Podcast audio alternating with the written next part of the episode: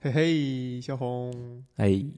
哎呀，贝贝，你给我们推荐了一部什么电影啊？回忆点点滴滴，回忆点点滴滴。嗯，嗯，这个名字很陌生啊，但是当我查到这个电影以后，发现它有一个更广为人知的名字，叫什么呢？叫做《岁月童话》。 《岁月童话》或者《岁月的童话》是吧？嗯，呃，这电影讲述了一个什么样的故事呢？贝贝，我想先说一下它的名字，嗯，可以啊。为什么有俩名字呢？就是回忆点点滴滴，其实应该是它日语名的直译，哦，就是 omo i d a polo polo 嗯，婆罗婆罗， polo polo，就大是大猪小猪啪啦落啪啦落一盘撒是撒吧？对 sakura 对，就那种感觉，哦，嗯，啪啦啪啦萨库拉，什么呀？ 然后噗悠噗其实悠火箭，其实我比较喜欢它这个译名，下扑下扑，下铺下铺。对，日本它有很多拟声拟态词，这个 polo polo 就是拟态词，啊，一一嗯。泼了一泼了。还还有还有这种形容眼泪大疏颗疏大的颗的眼泪往下掉滴答的滴这答种感觉，对对，点点滴滴就这种感觉，哦，还有雨点的那种扑噜嗯扑噜就这样。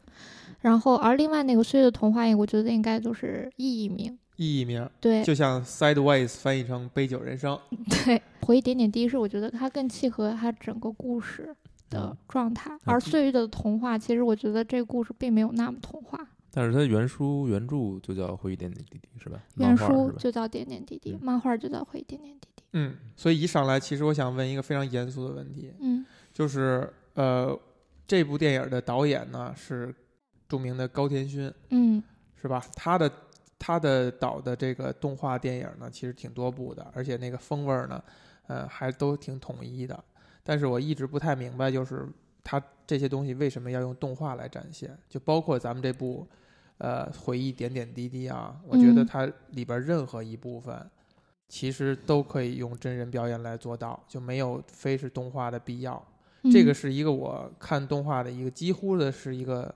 嗯标准吧，就是嗯，如果它的动画，它的它的叙事里边的一些情节或者它需要展现的一些画面是真人很难做到的，那我觉得它用动画是合理的。嗯比如说像这个《千与千寻》里边那些动物啊，那些妖了鬼怪的东西啊，嗯嗯，还有豪豪尔移动城堡里边这种东西啊，嗯，但是回忆点点滴滴呢，却是一个非常非常，呃，日常生活化的，然后几乎没有任何的幻想和和奇幻元素的。为什么它还用动画呢？嗯。我为什么把这问题问了这么长时间？ 我要把它剪下去。我是这么想哈， 嗯，我先问你两个问题。第一个哦是除了吉卜力以外我，问你一个，你问我两个，你倒不吃 亏。嗯，就除了吉卜力以外，你还嗯看过什么其他动画公司动画？就除了好那个迪士尼这样的，啊，你就是日本公司的是吧？对日本的，还有甚至是其他北欧国家的，嗯，还有就是著名的金敏导演的呃《为麻哦不污》以对，及红辣椒。但是，呃，我印象里边儿，为麻不污其实也是没有那些，好像也没有太多元素是必须要动画展现的，也还是一我个是啊这样想哈，嗯我觉得你对动画的理解太太太窄了，啊就是动画不止，就你觉得只有奇幻元素东西才适合用动画展现，而这种特别生活日常可以拍电影的就不能用动画展现。对，所以你要举出来，到底哪些因素是因为它是动画电影儿，它做的额外的，它才额外把它做出来的感觉。我觉得其实这是没有一个标准线的，嗯，就是我举一个另外一个电影吧，嗯叫《皱纹》，皱纹就是我刚刚提到的，是西班牙的一个动，画电影，它嗯其实就是讲一个老老人家，嗯、然后后得了痴呆症，被他的子女送到了养老院，然后他嗯在养老院里的一些生活，嗯他其实也拍成电影，其实应该真人电影会更好看，嗯但是他用了动画。嗯就是有一些人也问过我嘛，就说嗯是不是只只有奇幻元素的东西才更适合用动画展现，还包括漫画也是，是不是只有一些那样的画面、那样的素材才适合用漫画？嗯，这个我倒不同意。就是漫画儿，因为咱们之前在聊的时候也提到过，就是漫画儿，它之所以用漫画儿，是它创作的人数就可以控制在一个非常小的范围之内，最多可能嗯就是最少可能就是作者之一一个人就可以了。我这样，我就是高高田勋啊，嗯其实这个作品最早其实是宫崎骏看中的、选中的，选中了这个剧本儿，选中这个就这这个个小原说儿，这个原作，它是个嗯漫画，漫画嗯选做了三这个卷原作。然后呢，但是他觉得这这种题材只有高田勋能做，哎，然后他就给了高田勋。但我就是就这个决定而言，你觉得宫崎骏是不是很明智，或者说你很你你这样想哈，就是你不要先考虑他这个嗯作品的形式，你嗯单纯考虑这个作品的创作者，嗯就是比如说我就是一个做动画的人，嗯但是我喜欢各种各样的题材。嗯那那些是不是有一些题材它可能并不一定非要用动画展示，但嗯是我喜欢，而且我也只会做动画，我也只能做动画的时候，我要不要把它做成动画？哎，你可以这么理解。但其实这是一个客观原因，是吧？对，这其嗯实一个客观原因，就是之前还有那个《萤火虫之墓》嗯。也是这样的。嗯，其实我在问这个问题的时候啊，我也在想，包括之前我也在想，嗯、这就好像是说，就算是现在也会有人用黑白去黑白制材质来去拍电影儿，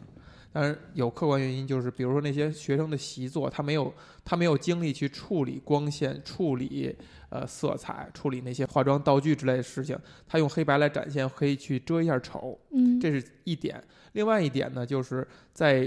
几年前有一部拿了奥斯卡最佳影片的电影叫做《艺术家》，他就特意选取了黑白这个材质，而且是用呃默片儿的形式，他追求了一种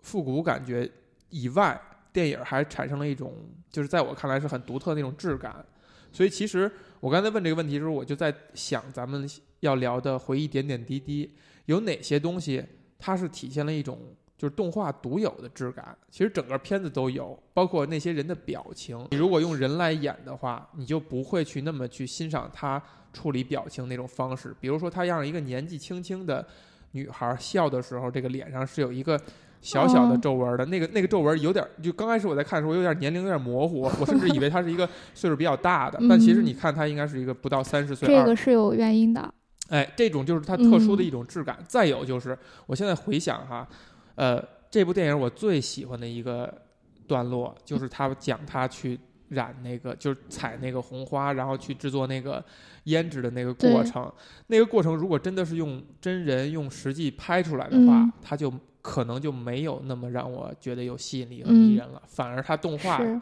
会让我看得津津有味儿。对，嗯，虽然这个题材可能就像你说的，并不完全那么适合用动画来承载，但是它用动画承载了之后，它会表达一些真人电影无法展现的东西。嗯，嗯，我就这我完全不同意你刚才说的， 哎，你说说，就是其实首先你提这个问题，我觉得就是就是不成立的，就是你说必须是嗯充嗯、就是日这些日常只要日常能够表现的就不能用，或者说相相对来说 不应该用就是动画没有片那儿个来，必要性。觉得没有必要是吗？嗯，嗯嗯，但我觉得不是，嗯我觉得他拍的很多日常，你能，嗯、如果如果是演出来的话，效果是完全不一样的。这也是为什么很大量的动画电影是无法改编成真人的，或者改编成真人效果就是很非常差的，嗯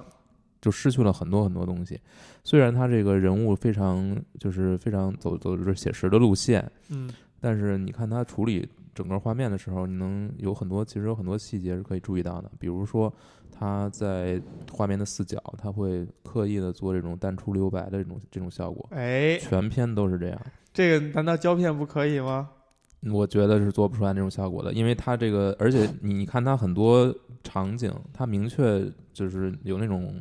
就是画儿的效果，嗯它不是它不是实景的效果，它没有想做实景，它只是说你视觉中心这一块儿，它是用这种实一些类的似比较实的，包括人物比较实的，嗯其他地方它明显就它对没有那么认真，嗯或者说没有没有做到那种特别写实，它不是那个目的。它它其实分了，就你刚才问我这个问题的时候，嗯我考虑到它其实分了两大块儿嘛，一块儿是它现在进行时，一块儿就是他的回忆。嗯然后他的回忆几乎就是用那种特别淡、特别淡的感觉，就只有人物中心，四角几乎都是留白的那种感觉去展现嗯。而现在进行时就是画的比较的精致清晰，它嗯是有一个对比反差的。嗯，而那个回忆的部分，我觉得就是，就是其实并不一定完全是客观事实，可能就是这个女主角脑海里留下来的那样一个片段。但是我也想过，我说这样的这种效果能不能用电影做？我觉得也许也能做出来。所以嗯你当时那样问我的时候，你是可以做出来，但是效果给人呈感现还是的不一样肯定绝对不一样的，的就是不一样的风味儿，不一样的质感。是对，嗯，就所以看你更喜欢哪个所以我觉得它是跟题材没有关系的，跟题材没有关系。只要是两种不同的介质呈现出来的效果肯定是不一样对的。你喜更喜欢。就举个很简单的例子，比如说你特别你喜欢的你举个你喜欢的电影，比如说《啦 啦啦》，就比如说，比如说 Touch 改编成真人电影的话，对你觉得会再是什比么如样说《的啦啦啦》的改编成动画，呃，可能也是另外一种哎效果。那那那个小红问的问题更有意义一 些。Touch 是真正改了真人电影的，嗯你觉而得且怎是么我样非常喜欢的女星长泽雅美小姐。啊，长泽有长泽雅美的小姐把把安达充好几个女主角都演了，这也体现了安达充女主角都长差不多的这个特点。Touch 还有那个 Rough，就是描述游泳的这个安达充的相对短篇一点的动画，都都是呃漫画都是改编了真人电影，而且女主角都是长泽雅美演的。这两个电影我觉得改的都在日本电影水平里边都算水准之上的，但是不能说是呃但是你喜欢特吗别惊艳的。我肯肯定是不如动画和漫画喜欢，但是它有一个前提是无法打破的，就是我先因为动画漫画爱上这个东西了，所以你再怎么再用其他艺术形式去创作的话，去再创作的话，你多少都有点那种先入为主的呃点在，就很难退回到那个位置了。但是我我认为哈，我认为刚才这个问题，它还有一个点可以聊的是说，它是一个递进。比如漫画，只有一两个人就可以决定一部漫一本漫画它是不是做得好。比如说，就是这个画，就是作者和他的编辑就可以把就可以决定这漫画的质量了。呃，动画可能又增加了一些人，但这一些人的数量可能增多了，但是它的工种其实相对还是少的。如果再变成真人的话，又增加了更多的工种、更多的工序吧，导致它的质量的控制起来就会更难一些。举这这么说呢，其实这是很简单道理了啊。这么说其实就是踏实那个在电影呢，我觉得就是男嗯这男主角这双胞胎兄弟选的就很差，然后女主角长泽雅美就选的很好，所以你就会对这你你至少这个电影你只你只能有一半儿你会觉得很很很很很好嘛。但是如果是画，如果是动画的话，它可控性还是在少数的人的手里边儿，那就相当于这个问题你自问自答了呗。嗯嗯也是在问的，也是在咱们探讨过程当中想明白了哈。嗯，所以你们觉得回忆点点滴滴，它的情节跟它的动画的质感，以及它选择动画这种处理方式，其实是非常契合的。嗯，那他讲了一个什么样的情节呢？ 转的是不是很很自然？不自 然，太假了又。嗯，这个必须要让贝贝来去叙述，因为我看过电影以后，我第一个给你的反应，我反馈就是说，它是一个非常非常女性视角的一个一个一个叙事，那就啊更不应该我来叙述了。那就由那就由把这个电影看哭了的小红来讲一讲，这讲了一个什么样的故事？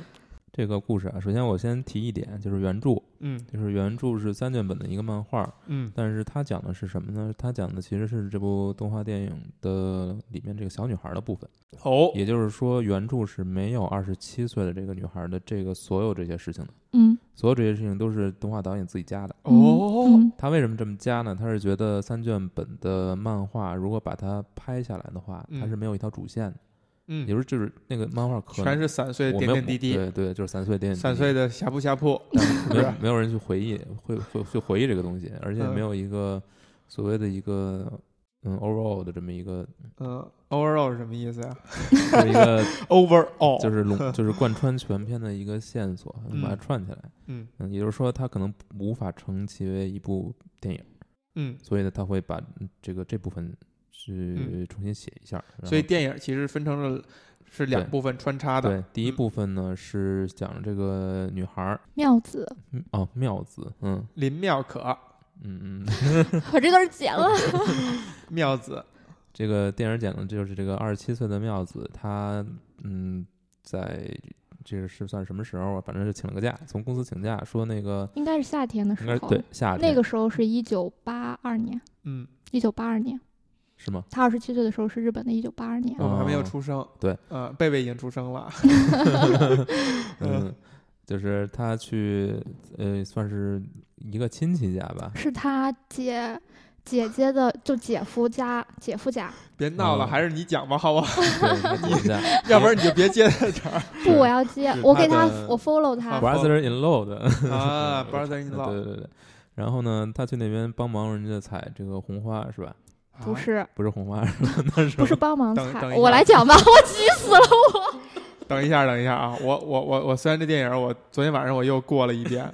但是我我真的没有发现原来是去他姐姐家，我还说呢，我说他妈是不是改嫁了？ 然后他因为他有一句台词是说说多亏你嫁给了一个那个又嫁给了一个乡下人，然后一想嗯，他爸不 是出现了吗？我来讲吧，我真是够了你俩了，闭门思过一下一会儿啊。 嗯就是一九八二年的日本，然后有一个叫做妙子的 OL，就是啊哎，OL 哟哟，哎臭白领儿是不是？对 Office Lady，就是她请假就给就给这个电影刚开头就是她给她的上司请假，说我要请十天假，不敢，嗯然后她的上司就就还半开玩笑的说你失恋了吗？她嗯说不是，嗯然后就去了乡下。然后她去这个乡下呢，是因为就相当于是散心，嗯嗯，然后请了十天假去散心。而她去的这个地方是她姐夫，就她嗯姐姐的丈夫的家。嗯然后呢，她之前好像去过一次，嗯，其实就相当于就有点我们这种城市人度假去乡下，哎啊然后农想家乐，对享受一下这种乡野风光的这么一个意味去的。嗯然后就是在这个去的这个路途上，然后比如说在车站、在车上，甚至是下车，然后然后遇到这个来接他的这个人，嗯，然后以及开始去所谓的彩虹花等等，他就开始回忆他曾经小时候的事情。嗯然后这个故事就是他现在的这个在农在农家的这十天，以及他小的时候，也就是他小学五年级十嗯岁的时候，也嗯就是日本的一九六六年的时嗯候的一个故事的整个穿插。嗯然后就是我当时后后期我看的时候，我发现他其实的他的回忆不是散开的，不嗯是说我想到哪儿然后我插一段我小时候的回忆，而是嗯跟他现在的这种状态是吻合和搭配的。哎，就比如说，他这次去乡下嘛，然后嗯他就回想起他小学五五年级的时候就闹着要放去乡下，放暑假时候要去乡，他没乡下可以去，嗯，然后就每天一个人孤零零的在那里做广播体做广操，播体操，然后后面好不容易就去个乡下，还去的是热海，其实就是一个度假胜地，泡温泉把嗯自己泡晕过去。对，然后第二段回忆可能就是在火车上，吃菠萝呢？赤菠萝在很后面，哎，赤菠萝不不吃菠不，萝在只说前不面，不，前赤面菠萝在前面，就是他在上车的时候，在嗯车站的时候，他就想起来，就是他当时跟他姐姐打电话，他说你幸亏嫁到乡下，是跟他姐姐打电话，嗯，不是我以和为他妈妈呢，不是改他嫁妈了，妈，是他姐姐，他爸爸他爸抽了他一嘴巴，他妈跟他离 婚了，怎么样？他他脑洞开的，哎呀，继续，就具体的情，就是需要我去不用复不用述不具用体讲具具体对情节就反正大概就是这样一个穿插的一个状态。然后嗯在这个过程中，嗯，他就遇到了一个就是来接他的那个人，嗯，然后叫叫叫什么来着？我看一眼哈，一个一个皮肤黝黑的健康小伙儿，是不是？皮肤叫叫敏雄，敏雄，哦对，敏雄比他小两岁，嗯二十五嗯。然后敏雄其实应该是他姐夫的堂弟，姐夫的堂弟，是他姐夫的堂弟。然后就是来接他之后，就是他就去那里采红花呀，然后就体验这种嗯农农村农家乡乐，嗯乡野的风风味。然后就是应该那那两个人是谁？那两个人是他姐夫的哥哥和嫂子。嗯，然后就劝他说：“你要不然啊留下陪陪敏雄？对，就是我们亲上加亲，对，就是说嚯嚯刚嚯 刚开始说的嗯还智慧大妈即视对，感，意意思就是刚开始就是说，哎，你是不是看着你在这待也很开心呀？然后嗯活儿也干得特别好呀，然后嗯什么什么的，然后跟那谁谁相处也不错啊，要不然就留下来给我们当媳妇儿这样。嗯然后后面他就就为这个事情又反思了很多，然后最后还是决定，然后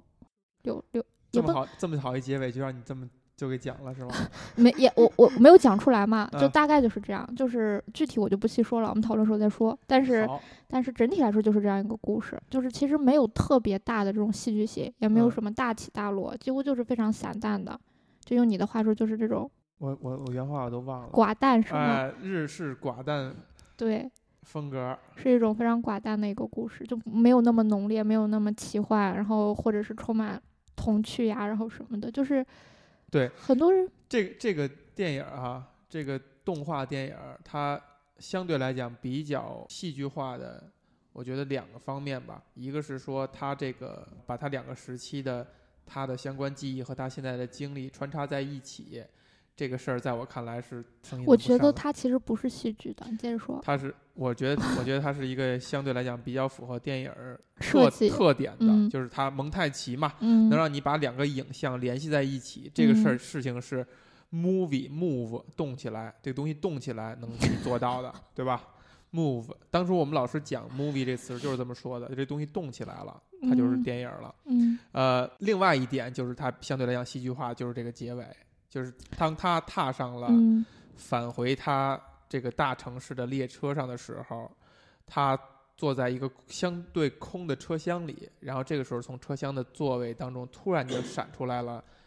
小时候的那些他自己也好，还是他的同学也好，这些嗯形象好像围绕着他，让他唤醒了他的什么东西，然后他突然决定下车。做返回的什么，你现在就要讲结尾吗？啊，就是嗯当他来到这个乡下的时候，他看到了这些乡野的那个农妇啊，还有这些农民啊，那个景象就让我们想到了好多的，比如说。呃，央视什么农农业频道的那 种纪录片儿，然后照一个农民抱着一个东西冲着镜头在那儿 嗯，在那儿笑的那种对定格画面哈，是，嗯他用动画的形式把这一块儿展现出来了，这个东西还挺有挺有一种混搭感觉的，这个是让我觉得挺就是挺挺有趣味的啊。嗯，你怎么看呢？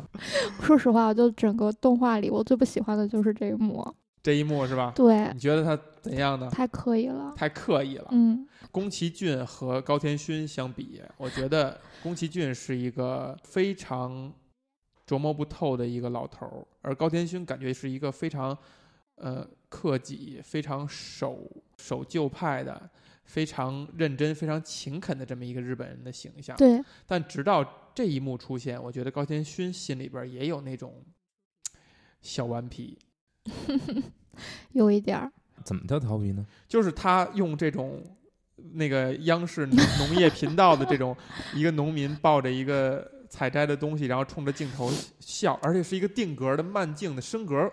升格画面，就那个感觉。就穿插了这种东西，还有包括他彩虹花的那时候那种类似于科教片的那个段落，真的是这样吗？呃，我是这么你想你的要考虑到他是八二年，是八二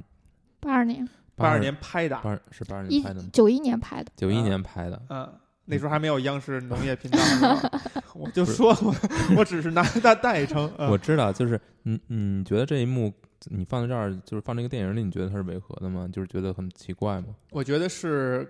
是违和的，就是是整个电影那种，就像贝贝为什么他会觉得他不喜欢，你就觉得他有点刻意，但是电影其他地方还是那种清汤寡水的刷下来的。我嗯、我看到这一块儿的时候，就其实前半部分它的节奏非常慢，嗯，嗯，然后到这一块儿，你觉得他是要开始说一些开始说一些事儿了？那展现的这些东西，可能是他以后要谈的这些东西的基础。就是说，我要展现，首先要展展展现这么一个环境嘛，在这个环境之下，我才可能 讲我 其其后想要讲的这些东西。哎但他其实怎么说呢？我觉得现在你看他表演那个表现手法，你会觉得比较老。嗯我我我觉得这一块儿依然是很老的，也是很老，也是。很老的。就是你你觉得它不是一种戏谑和解构，而是它就是用了一沿袭我一觉个得老不拍的。我觉得不是，我觉得不是吸啊血和解构，我觉得整部片子也没有吸血和解构。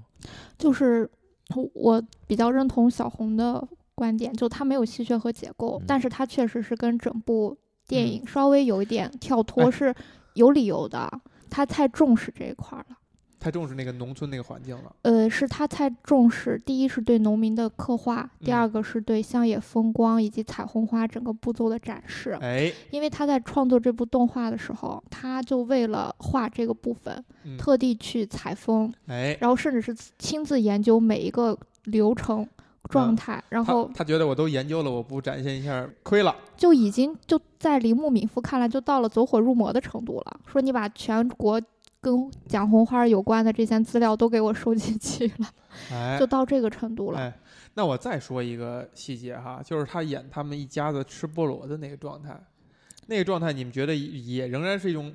不调皮吗？不不老派吗？就是他把一个小姑娘在那儿嚼菠萝的镜头用了那么长时间嗯，去展现，难道不是体现了一个人的调皮的，或者说他呃想突破一切的那种追求吗？这个故事就是今天这是期他十岁是六几年对吧？嗯，是六二吗？还是六几年？反正就是那个时代，那六个时六年，那个时代的新鲜，在对在日本来说，新鲜水果是极其昂贵的，哎，而且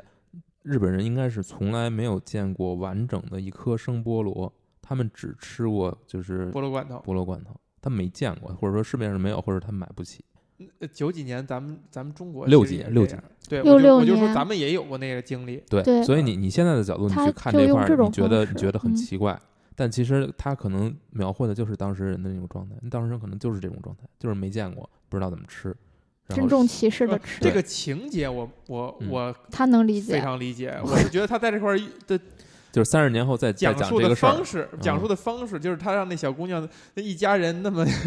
就是就花了这么长时间去去吃菠萝这事儿是。是我我不是认为他做的不好，我是认嗯为反而是觉得很高明的，这就是跟他以前给我的刻板印象相比，嗯他给你的刻板印象是什么，他给我有一些刻板印象，那你让他让我觉得他嗯是一个，他比那个宫崎骏还要听话，嗯就是他是一个不是那种愿意做一些呃突破性事物，然后或者说愿意爱谁谁，呃，他还是一个很就不嗑很药呗，嗯传统的人，比较呃不中嗑规药中矩，比较中规中矩。哎，为什么找没什么中规中矩这个词我都没说出来？ 所以是你这样一个印很象很但难是我成为一个好的译者，但是我发现他这个电影里有一些情节，他是有他自己的那个嗯小顽皮在的，嗯小顽皮爱洗澡，是不是？嗯我非常喜欢的一个，可能你刚才没有提到的，嗯就是说稍微跳脱一点现实，就是其实就是呃，他跟他那个打棒球的那个小小伙儿，小伙儿之间的那一之哎后的那一段儿，嗯。就是他飞起飞到家的那块儿，嗯啊，飞到家那块儿， 我这这期咱们估计会打起来。嗯，飞到家那块儿我，我不喜欢，我喜不喜欢啊，我我喜欢的是说他在半路上堵上他以后，然后问了，然后说嗯那个 ski、是吧？嗯你知道 Skida 吗？就在我脑海里哈，啊，就我一们直我们这期是有一个结构的 我，知在道我脑海里是是有一个把顺序把这个事的儿。说完了，咱们往结构上捋啊。 但是这事儿我必须要说，因为我记下 来了。就是我很喜欢的一点是说，这小男孩儿说，呃，你喜欢阴天还是晴天？你喜欢雨天、阴天还是晴天？哎，然后他回答了一个阴天以后，插了一个那个棒球进手套的那个镜头，你们有印象吗？有印象？哎，这个这个阴赛这个感觉特别特别的对。你看他，你往前推，这个小男孩是一个在他们这个同龄年龄段非常棒的一个投手，一下就命中，手套连动都没带动就就命中了，对他来讲是一个特别爽的事情，是嗯，他是他完成他的最大的一个目标。对，然后他把这两个镜头剪在一起，就其实是说什么？到底是那个阴天是那个雨天有意义吗？没有，是他回答这个事儿，对他来讲就像是我球扔到手套里这这件事儿完成了，而且特别爽。就这个真真的吗？真的那那是他说我喜欢晴天怎么办呢？也也仍然是扔到手套里，嗯我也喜欢晴天，就是你你他回答哪个答案嗯嗯，都会，他会都会是同样的反应，就是说他回答了我这个问题，对嗯就是我可能想，我可能说了一个 ski，然后咱把这句话说成了这样以后，是一种很手足无措的感觉，然后对方回答这句话，就这个东西也是一个非常非常有洞察的一个一个点，让我觉得，哎，这个老头儿还是是吧，童心未泯，还是能够明白那种，呃，这个小小男孩儿、小女孩儿之间的那种啊扭扭捏捏的感觉。贝贝，你为什么会把这部电影儿、这部动画电影儿放在你的清单里边儿的第一位呢？为什么？嗯就是因为是这样，就是之前很多人其实会一说到吉卜力，肯定就是想的是宫崎骏。嗯然后呢，很多人就对高田勋啊、什么金藤喜元啊，就这些幕后的这些其他导演可能都不了解，嗯把所有的功劳都算在宫崎骏头上。哎，但其实哈，其实就是宫崎骏的他们知道对，就是宫崎 宫崎骏他是这样的一个，很就我觉得有句话总结的很好，他嗯说宫崎骏其实是为孩子写童话的人，哎但是高田勋是为成人写童话的人。哎，我不是很同意，。一会儿一会儿你可以反驳我哈我不我不想反驳，我就表达一下就可以了。然后就是你看啊，为什么我把它放在我的清单的第一位？就是我很多年轻的时候啊，没有嗯经历那么多的时候，你看这部电影其实是没有太多感觉的，就是你能你只能看到一些就是。一个故事，然后甚至有些人会觉得比较无聊，它又嗯不 fantasy，然后又嗯不有意思，嗯哦然还会后说英文的，万能的。好，就类似于吧，跟你嗯俩混久了，嗯然后所以没有，就因为我其实浏览了大量的人对这个电影的一些看法和观点，很多哦人都是说小的时候看的时候没有太多感觉，觉得还嗯不错，嗯但是都都是长大之后，尤其是工作以后，嗯甚至是马上奔三了、嗯奔四了，然后再嗯看这部电影，就非常非常的感同身受。为什么？因为这时候你有回忆了。嗯。哎，关于这一点，小红，你有跟他一样的感受吗？或者跟他描述的一样的感受？嗯，我嗯，我其实有不同意见的。哎，我觉得，嗯，首先啊，小时候我没看过这个片子，嗯所以我不知道小时候看是什么样子。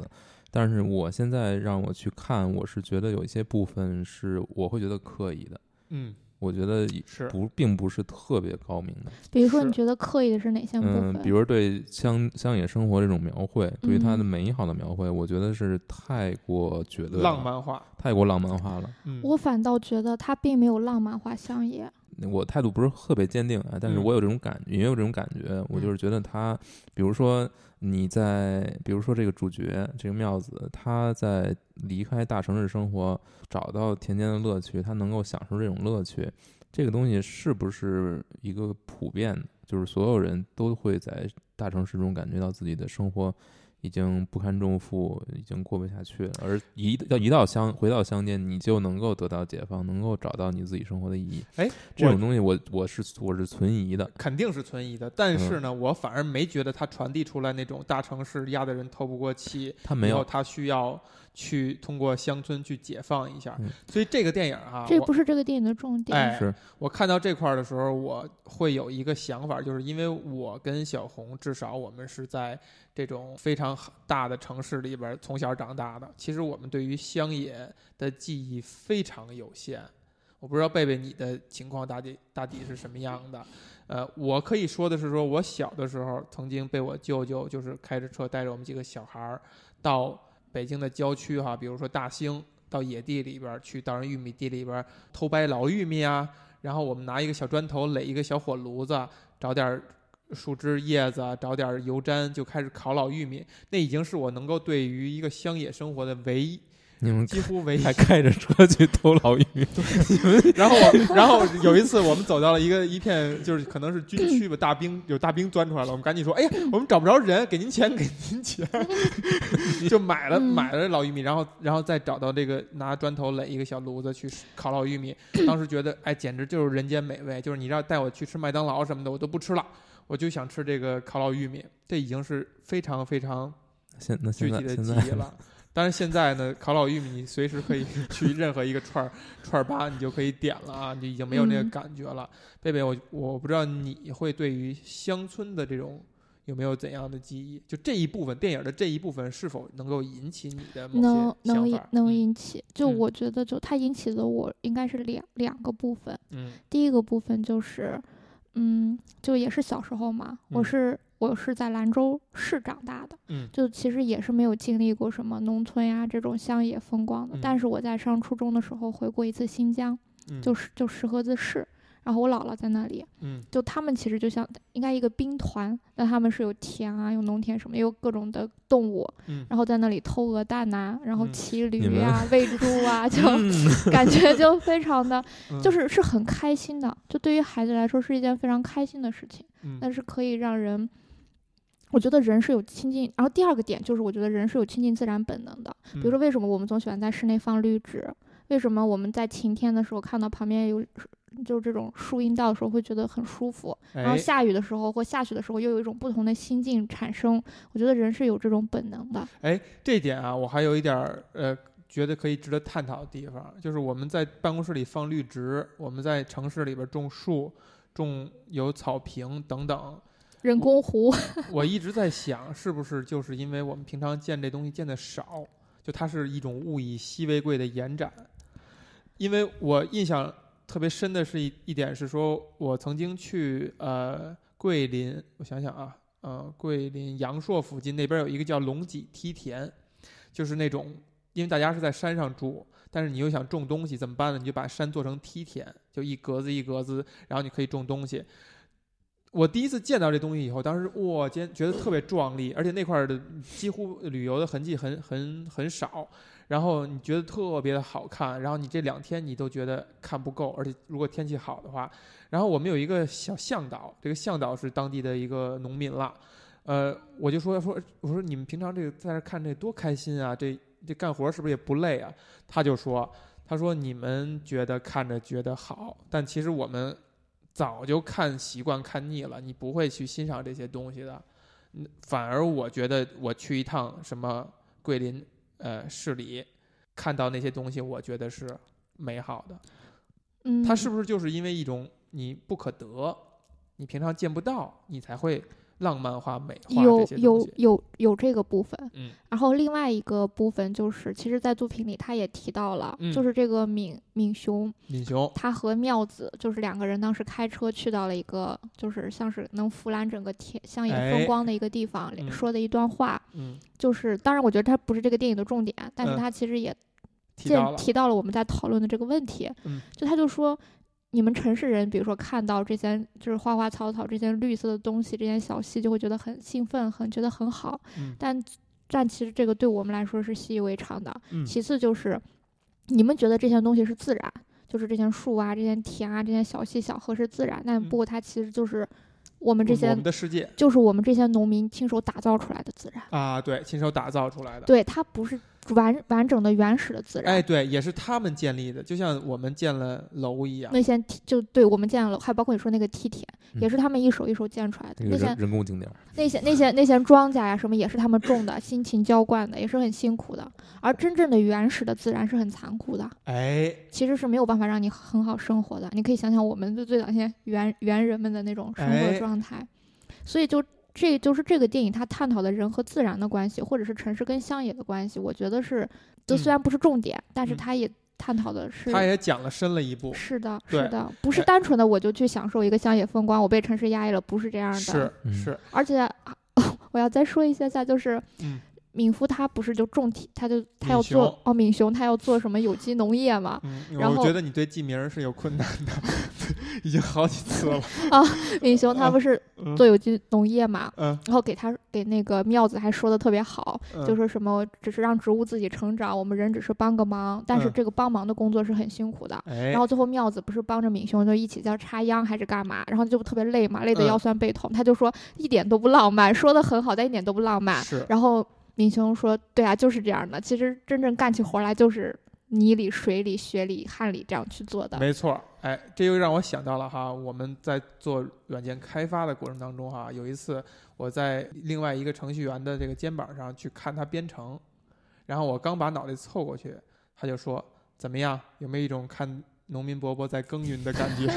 就咱们戏称这些那个程序员叫做码农嘛，就在他看来，他至少这个程序员他的想法是说，这跟农民辛勤的去插秧去怎么样，在他看来是一样的。所以其实从这种意义上来讲，我们可能做的事儿都是同类的事儿，你都在改变地球，你都在破坏，也某种程度上也在破坏地球。就我自己的一个体会啊，嗯就是劳动本身给人带来的乐趣。就为什么城里的人会老去乡下哈？嗯他除了这种景观上的自然，所谓他哎理解的自然的这种，就是这种陌生的这种感体验以外，嗯还有一点就是劳动，哎，动起来。没错儿，就举个很简单的例子，就那时候我不是被发配到库房去了嘛？哎，翻书是不 是？对，花那费发配到库房里去刺，配沧州，脸上刺没刺字？早上早上做客服接单，然后、哦接接客，然后下嗯午接客不要说这么那什么、啊，被和谐了，然 后我哦，们嗯不接客。然后下午接单就是打包发货，哎，就是你这就是平常你做编辑工作的时候，你就是对着电脑或者是看稿子。哎但是你在那里去打包的时候，在那缠箱子、搬书的时候，这种动起来劳动的感觉没是错很快乐的。我觉得嗯妙子她去那里，她为什么那么热衷的就换上衣服去采红花，然后嗯去享受这个就是就是撸起袖子就干，是对，吧就有这一层的快乐的感觉在的，动起来的感觉在。他是这个是他在城市里体会不到的东西。为什么城里人我要练瑜伽，我要去健哎身房，就是因为他动不起来。但这一点还要往前再推一步。你在城里做一份体力工作也是可以感受到。 对，再往前推一步，就是你做时间长了，你仍然也觉得，我想回到电脑前，只动动手指头哦就可以样。对，这就是妙子就这个故事的结尾的时候，嗯，以他其实也讲到这个地方没错了。这让我想到了一个伟大的这个人民表演艺术家侯宝林曾经说过嘛， 你的知识构成，侯宝林曾经说过，干干粗活儿身上痛快，干细活儿心里舒坦。就它其实真的就是两种不同的东西。所谓的细活儿，就是我们平常所说的脑力劳动嘛，就是你可以想想事儿，然后你稍微动一动笔或怎么样，就把这个事情完成了。干粗活儿，就像侯宝林谈的语境，就是说他可能会愿意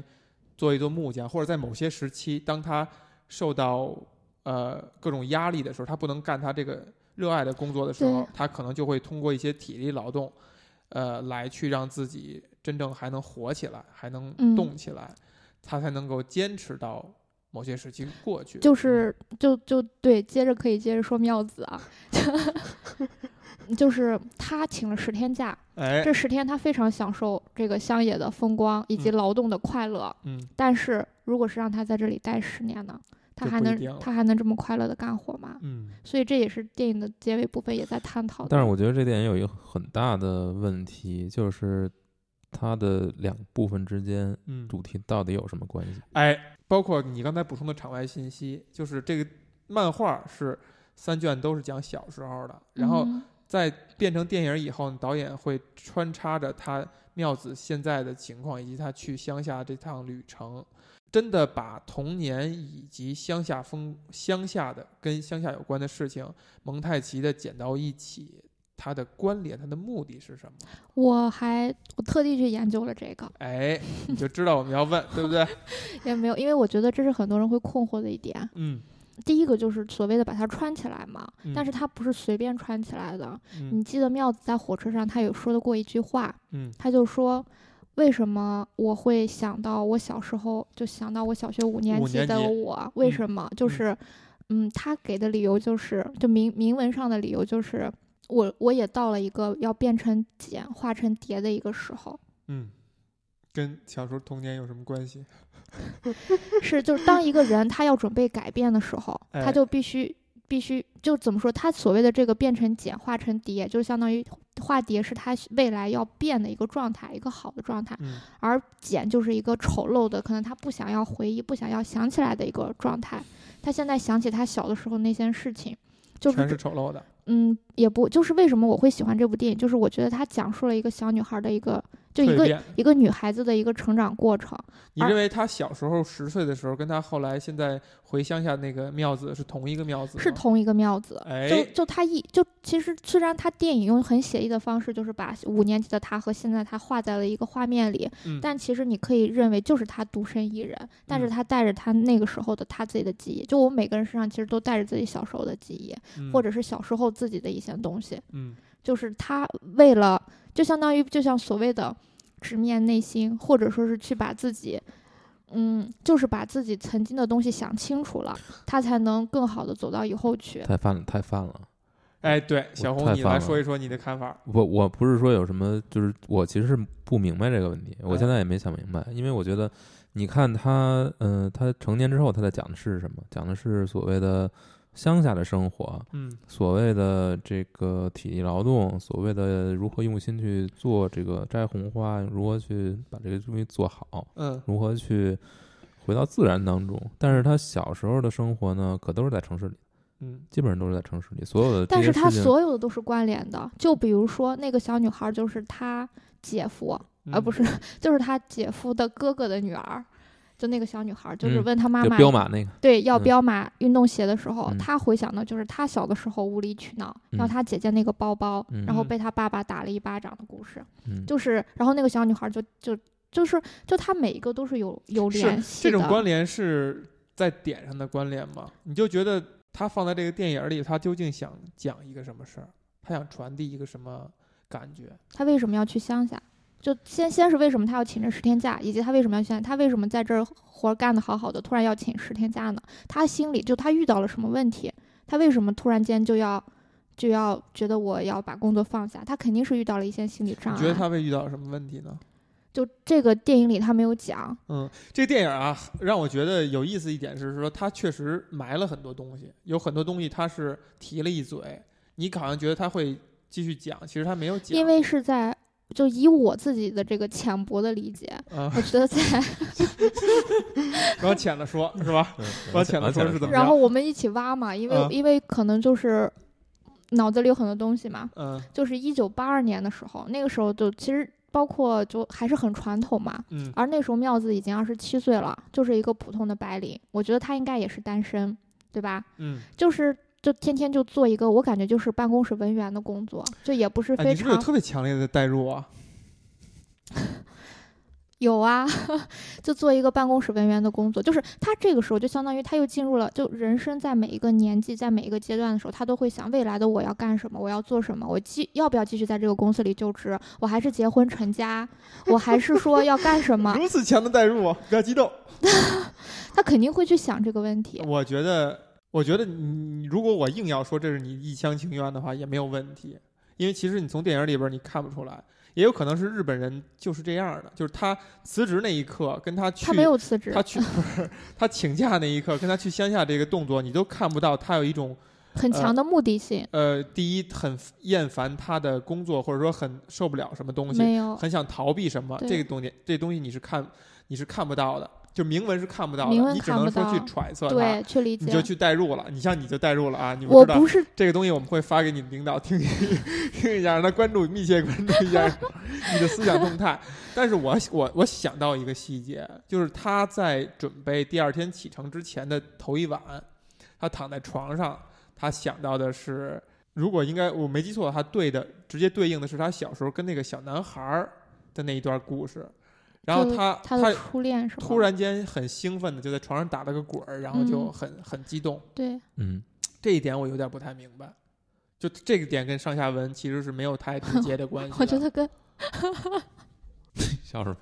完了，咱咱们这一期咱们跟他不在一个频道，因为对我因为们他俩，有很强烈的代入，我我你知道们吗两个不在，我就我们仨不在一频道就上。我们俩肯定是在一，我们俩是我们俩是标准意义上的直男。 我们看这个电影儿，我们就是一个看那个西洋景，而你是极其强烈的代入。嗯啊但这挺有意思的，你接着说。对，你接着说，你觉得他为什么会打一个滚儿，然后特别高兴呢？打一个滚儿特别高兴啊，就是。哎，真的，你俩彻底把我想聊的节奏 都打乱，还有包括我脑子里的东西，就是你们就问了一个我根本就觉得不需要回答的东西，为然什么不后哎需要回哪个不需要啊回答？哪个不就行在我看来就特别理所应当的一些东西，你们就一定要问我，就他为什么要打一个滚儿？哎，为什么要打你一个你滚儿你要再往里再往深想想嘛，就是为什么对我们不觉得它是理所应当是啊，的？所以我就这次我觉得我会对很就我累，觉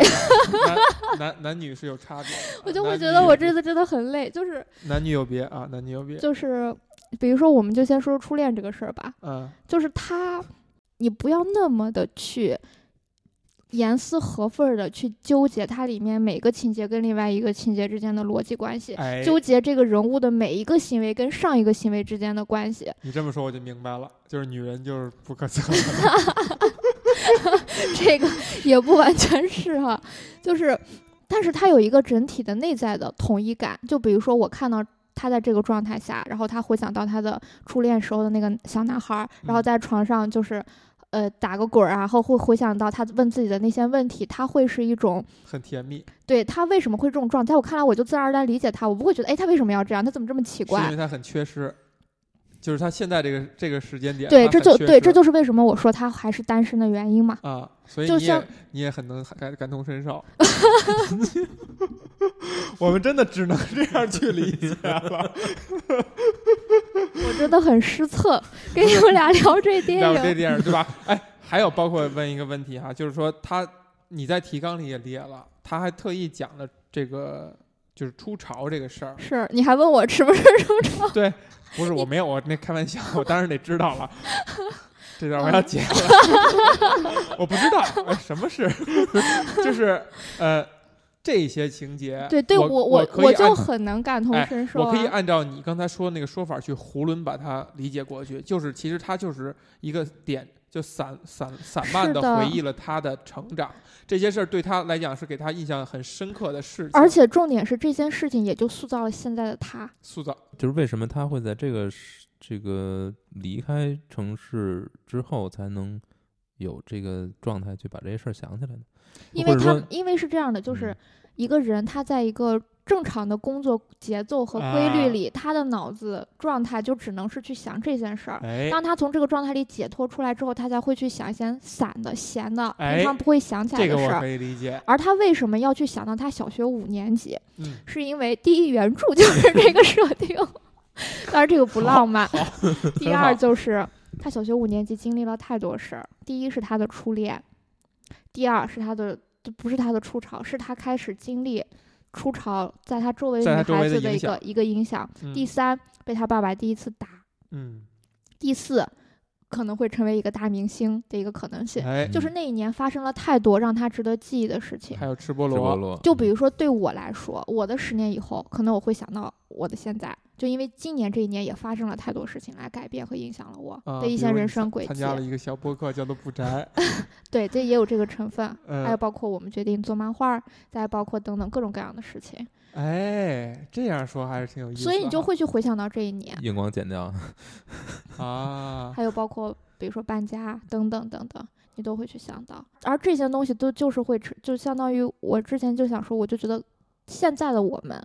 的整个状态，就是过去的我们的每一次选择和一些经历，而未来的我们，也就是现在的我们的每一次选择和一些经历，嗯就是所以它是它是在这种层面上的关联性。嗯就比如说再再往细里说，就比如说你看当时你还记得就有一个男小男孩叫阿布，他就嗯说我不会跟你握手，嗯然后他就在因为就是因为就是留人家挽留他当儿媳妇儿的时候，他突然想到了这个事儿，这是嗯为什么？我觉得这就是他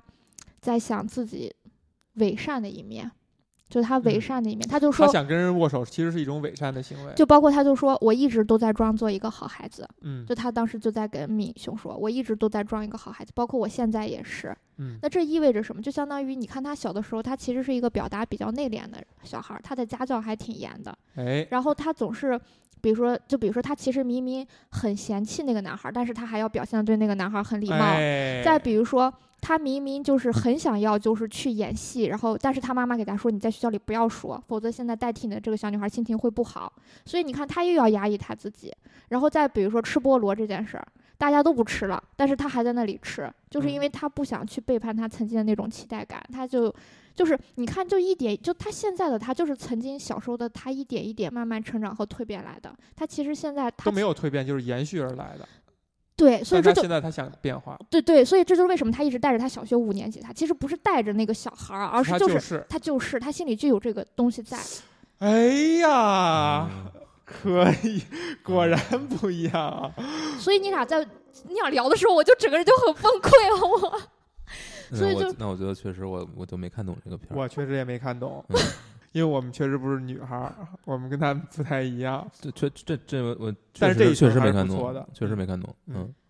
真的真的你要这样，真的去就是这你样刚才说这几点啊，比如说他跟那个小男孩儿，就那个阿布之间这种这段情节，我看的我莫名其妙的，嗯就是我不知道他到底要想表达什么，嗯包括吃菠萝。他那个心理状态，我也没有搞清楚，他到底为什么有这个，他内心到底是怎么想的？嗯就是你就是一种小孩儿那种比较拧的状态，就是哎现在想就是这样，就是我我已经期待它好久了，我不能说不好吃，我不能说不好吃，我一定要把它吃下去。但我觉得我但我我我完全代入不了了，已经。因为哎第一就是除了我觉得性别原因以外，嗯，这个小女孩的性格也不是每个人都是这种性格呃的。不呃这一点我我我确实，你刚才勾起了我一个想法哈，就是确实小孩儿都会很拧，就是这东西我我又要让让我妈给我买，她买了以后不好吃的话，我也会说好吃。还有包但是括咱长大了以后，咱就不会这样了，咱立刻就会把自己推翻。还你有买对不对，？还有包括你还你还记得他挑食，嗯，他就把那些东西就煎到他爸爸的盘子里，他说嗯爸爸会吃，他爸爸就说嗯，但最后还是他倒掉了，他爸说把这个倒掉，嗯然后他妈妈在倒掉的时候，他还在去拦。他说：“妈妈不要倒什么的。”然后，但他妈妈还是把那个倒掉，就说：“那你下次就把它都吃完。嗯，就是你看这种家教对他的这种影响，就是他就其实是一个就是总是，就其实是一个不太直面内心的一个小讨朋讨友。好型人格，对，就是就是，其实就是一种伪善。他的家教让他要对有礼貌，要嗯不挑食，哎然后要乖，然后要要学习好，要怎哎样怎样。但是她本质并不是这样一个小女孩儿。嗯还有包括对于初潮也是，她其实是很希望跟大家去，就女孩子之间啊，其实是很希望跟大家去讨论这个事儿的。嗯甚至是包括一个女孩把这件事告诉了一个喜欢的男孩子，嗯就她大家其实是希望正常去讨论的。但是女孩子之间又营造出来一种气场，不要给男孩说，他们都是色鬼，他们都很讨厌。然后她自己在看到另外一个女孩，就那个比较胖胖的叫做百合子的那个小女孩，嗯的时候，他就说，呃，就比如说两人一起请假了上体育课，他就说我是因为感冒啊，我是因为发烧，我不是因为这个，嗯，就是他就一定要去强调这个东西，就是。嗯就明明其实被误会也无所谓，那个小女孩就很坦然，因为那个小女孩的妈妈给她说这并不是什么坏事儿，然后这个很好，但是她就不，她就就很拧巴，就她本质上是一个这样的状态，她就一直把自己拧巴成另外一个状态，拧拧巴成一个大家长期待的状态，老师喜欢的状态。我有一个很，呃，我有一个问题啊，就是这个片子在你说他，嗯你说嗯妙子这个面对这些问题是日本这个国家独有的吗？呃，妙子不，或我者觉说得是特别明显的，或者说在日本会特别也明显对，，有道理。我觉得妙子这个事儿就是有一定的普遍性，有一定普遍性。有一定的普就是遍日本性。人可能很多人是这他样们的因为日本人很爱美，也很压抑，嗯就尤其是女性，一定要把自己塑造成一个贤妻良母，嗯然后塑造成一个就是那种礼貌的、对温柔的、体贴人的。对尤其就是你，就我觉得妙子的妈妈就是一个很典型的这样的女人，你根本哎从她身上看不出来性格，看不出来她的脾气，看不出来她在想什么我。觉得他妈妈、他爸爸都是这样的。对，嗯所以他爸他妈就想把妙子也变这样一个人，但妙子不是啊，嗯妙子做不到，所以他就是，比如说他那个时候那段时间为什么那么委，就那么痛苦，比如说他就从门里冲出去，就是，哎就是那个呃他姐夫的那个哥哥姐姐。嗯，对，就嗯劝他，就是哎，就就就旁敲侧击嘛嗯，就是哎，你觉得这个乡下生活好不好呀？他说好，我很喜欢，干活干很开心。他就说，就比如说，你看你这个会做，那个也会做，他就说因为喜欢嘛，就去嗯研究什么的。嗯就他一边在那打打蛋白，然后一边在那回答，就回答的特别顺口成章。其实你可以认为是一，虽然有发自是内是一种礼貌。对发自内心的，虽然有一点喜欢，但其实更多的是一种礼貌啊，是一种套客。但当人家就把这个当真了，或者是从什么理由就给他说啊，那要既然你看你都这么喜欢啦，那要不然你就来，你就留下吧。对，就留下傻呗。了然后你就傻了。所以他为什么冲出去？他就他一直在心里在那里自言自语的说，他其实是一种自我厌恶，他并不是去讨厌人家或者要，他是一种自我厌恶。他就觉得我根本就没有做好，根本就没有理解乡野的生活，就只是来玩儿的，然后只是来体验的，根本就没有去想那么多，然后只是。很一种很不负责任的热爱，一嗯种很不负责任的投入，哎呀，然后去去这样回答，然后去让人家误解我，然后让我留下来，所以他根本就没有做好任何的心理准备，所以他那个时候做的是一种自我厌恶，自我厌恶。所以当他看到，所以他才会想起来那个阿布那个小男孩儿，就是因为他对那个小男孩儿也是这样的一种伪善，一种不负责任的礼貌，一种不负责任的关心，但他其实真心是讨厌的。嗯所以就像我说，如果他待不止不是十天，而是十年的话，他还会这么快乐的生活，快乐的干活吗？肯定不会。所以那那他会压抑着自己，然后装成这样这个样子。呃，所以所以他就会去思思探。就举个很简单的例子，就为什么我能带入一点，就是说那时候我去库房嘛。当然，这样这个段其实可以讲。 就我那时候去库房，我真的就是很投入的去搬东西，去去去去去去去打包，然后去分类，是因为我知道我不会在这里跟一直做。哎，就其实这种感情是，如果有一天六哥是跟我很说，虚假的。六哥有一天跟我说，你就你一辈子在这儿你，就在库房里一直打包的话，那我可能对待这个东东西的态度或者方就法不一就样不一样了。而当而而我觉得我自己伪善的一点是什么？就是你真的可以剪掉。 就我自己伪善的一点就是我。用我自己这种不负责任的投入和热情去要求我周围的人，或去感染我周围的人，让他觉得，哎，你是一个很认真的人，你看你活干得这么好，干得这么快。而那些要永远在这个地方打包和发货的同事，他们的工作他状不态会肯做到这个状态。他们对他们工作肯定是是跟我不一样的，但是他们又会很觉得我的工作状态很好，但其实是是因为我我的伪善，是因为我知道我不会一直做这个事。就嗯像他为什么在农村干活干那么开心，然后就是跟周围的人都感觉很友好呀，就是就什么都很美好呀，就是因为。这只是暂时，对他来说，这个东西就是他就会，我就把它变成一个回忆藏起来是就可以了，而是不是说它会成为我的生活。所以，当周围的人把那层纸撕破，说你要不要嫁到这里来，你要不要在这里生活的时候，他就要直面他的内心了。嗯，所以他就又把曾经的他那些没有解开的结又挖出来回味，而阿布就是趁其中的一个结。嗯非常好。但我其实就是希望你们假装热爱 剪辑剪一次，所以就是，所以啊小红，我想问你这个问题哈、就是你既然没看懂，你哭什么呢？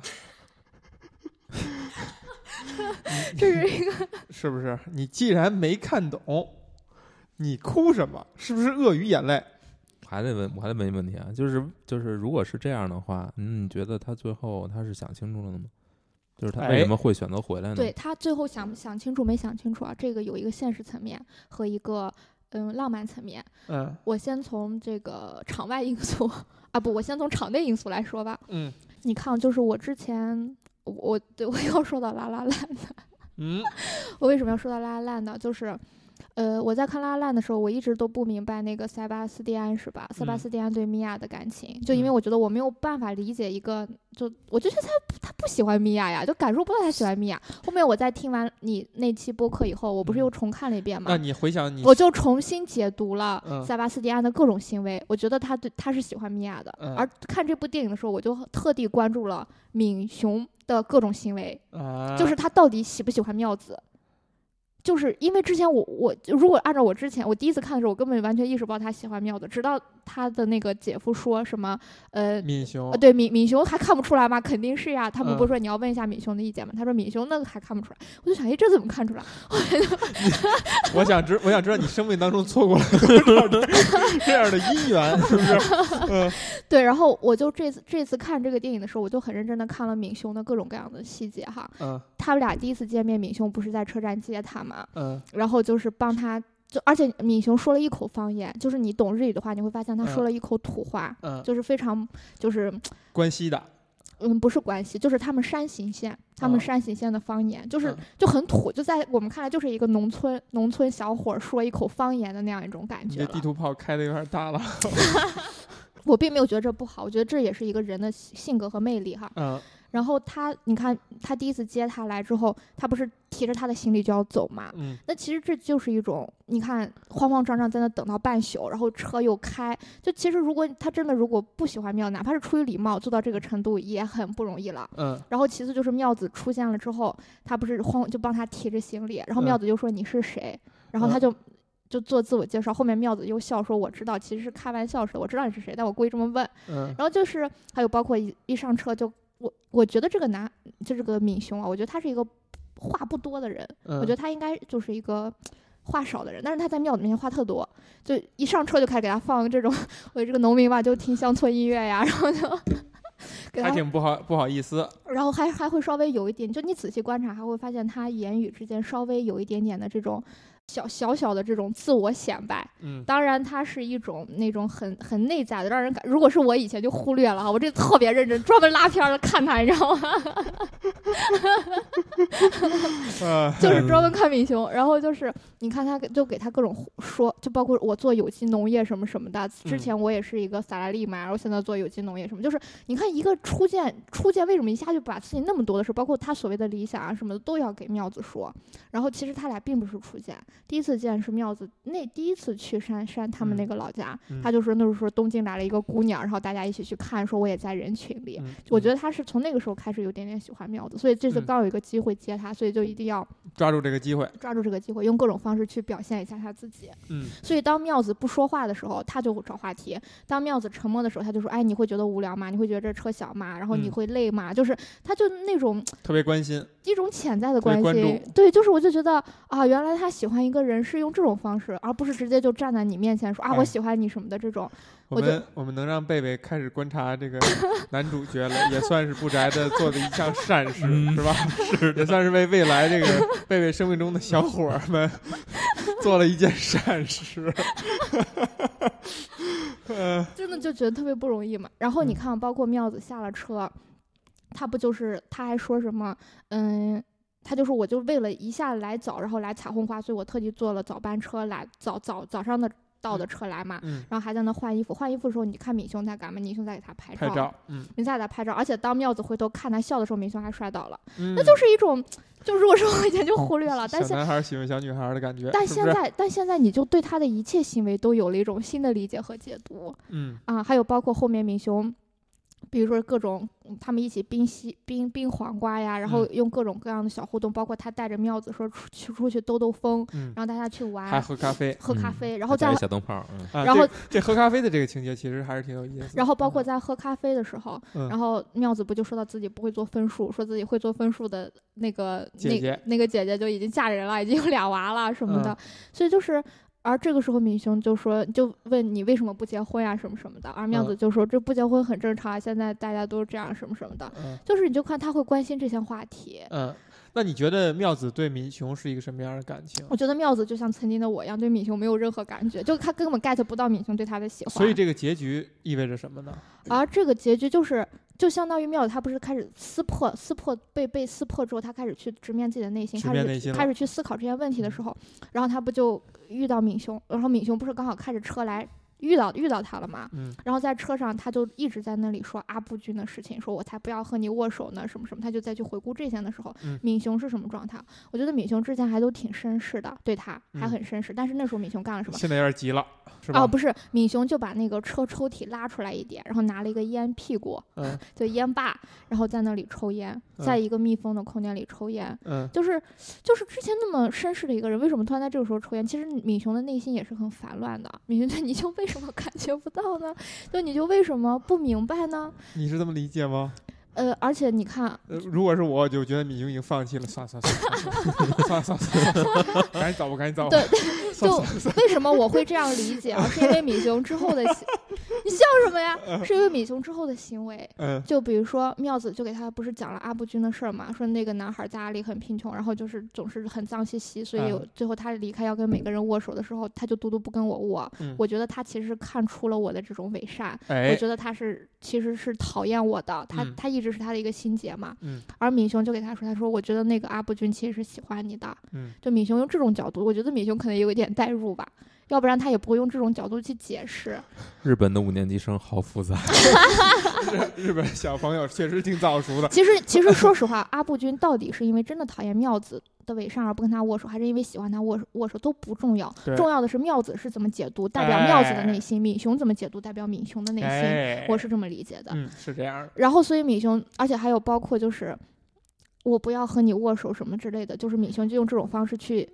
给他解读嘛。嗯然后，而妙子就干了什么？妙子就是敏雄的这番话，不管是真是假，但其实抚慰了他，就让他知道哦，原来他其实不是因为讨厌讨真正的讨厌我。还有包括你还记得有个场景，就是那个阿部君被他的父亲就是拉啊着手，然后然后他碰。要特意装成一个那个小痞子的小样痞子，子还在那吐口水什啊么的，而嗯而后面被他父亲不是揪着领子提走之后，嗯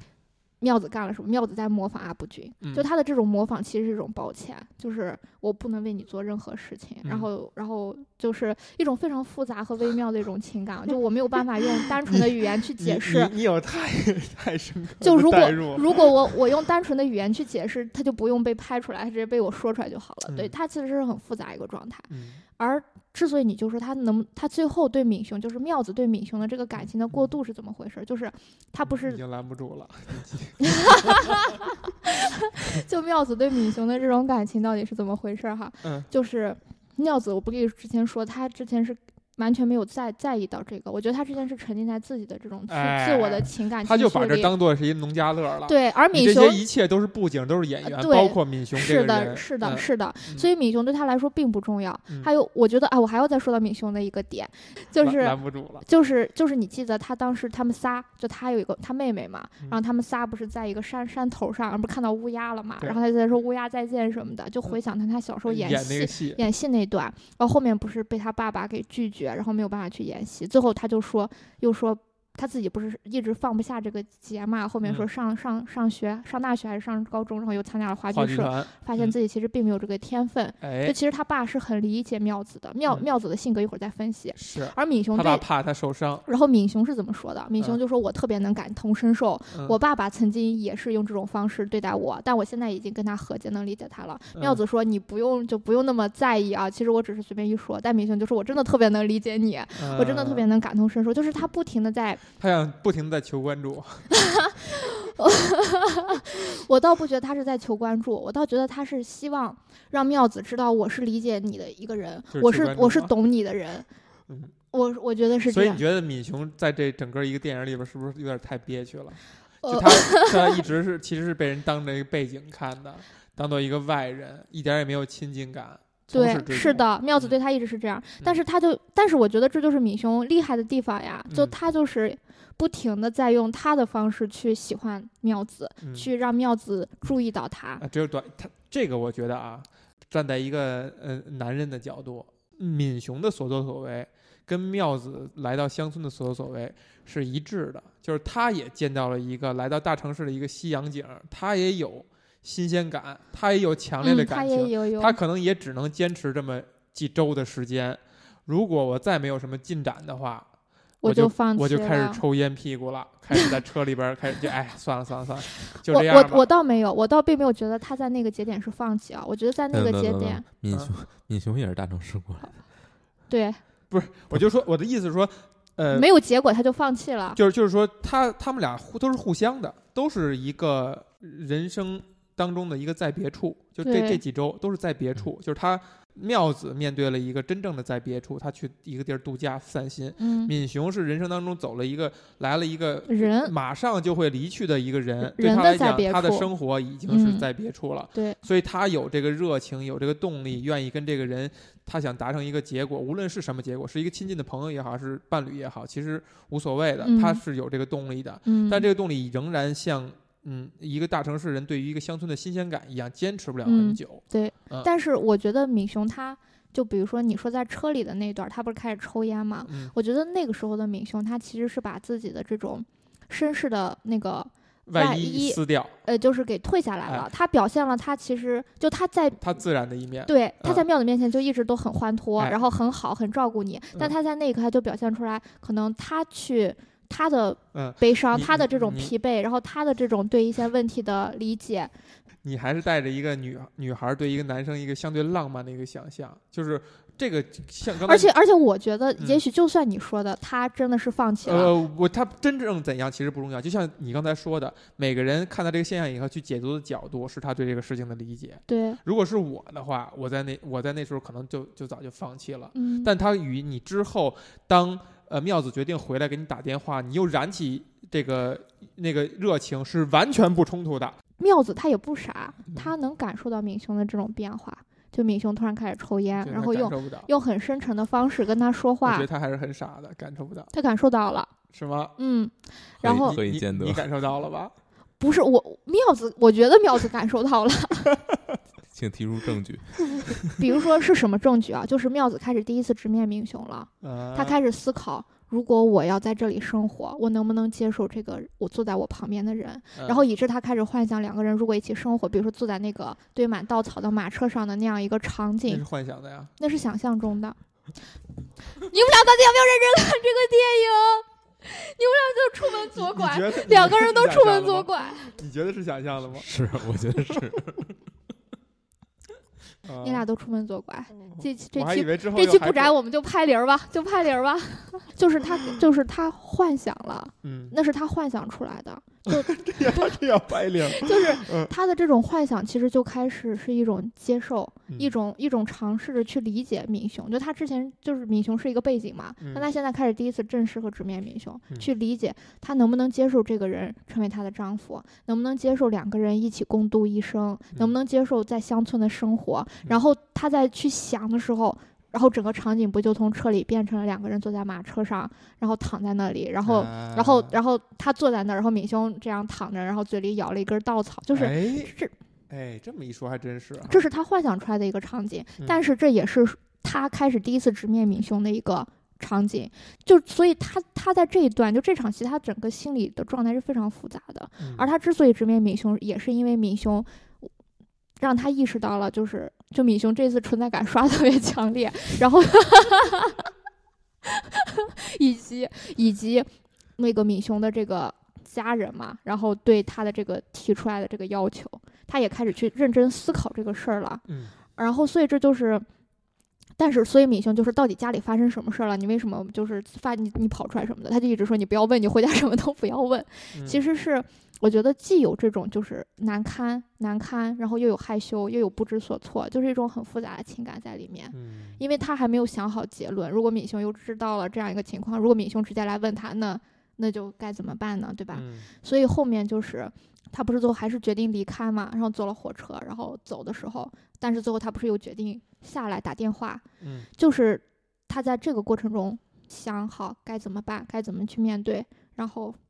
你回觉去得他为什么想通了呢？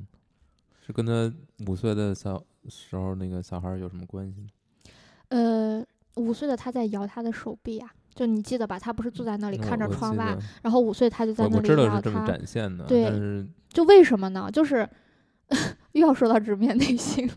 嗯 我觉得这次他下车跟跟敏雄，比如说让敏雄来接他啊，不是说我同意跟你嫁给你而跟你结婚，而是说我起码我们先作为一个人，作为一个熟人，我们先了解了解，就起码我愿意给彼此这样一个机会去相识。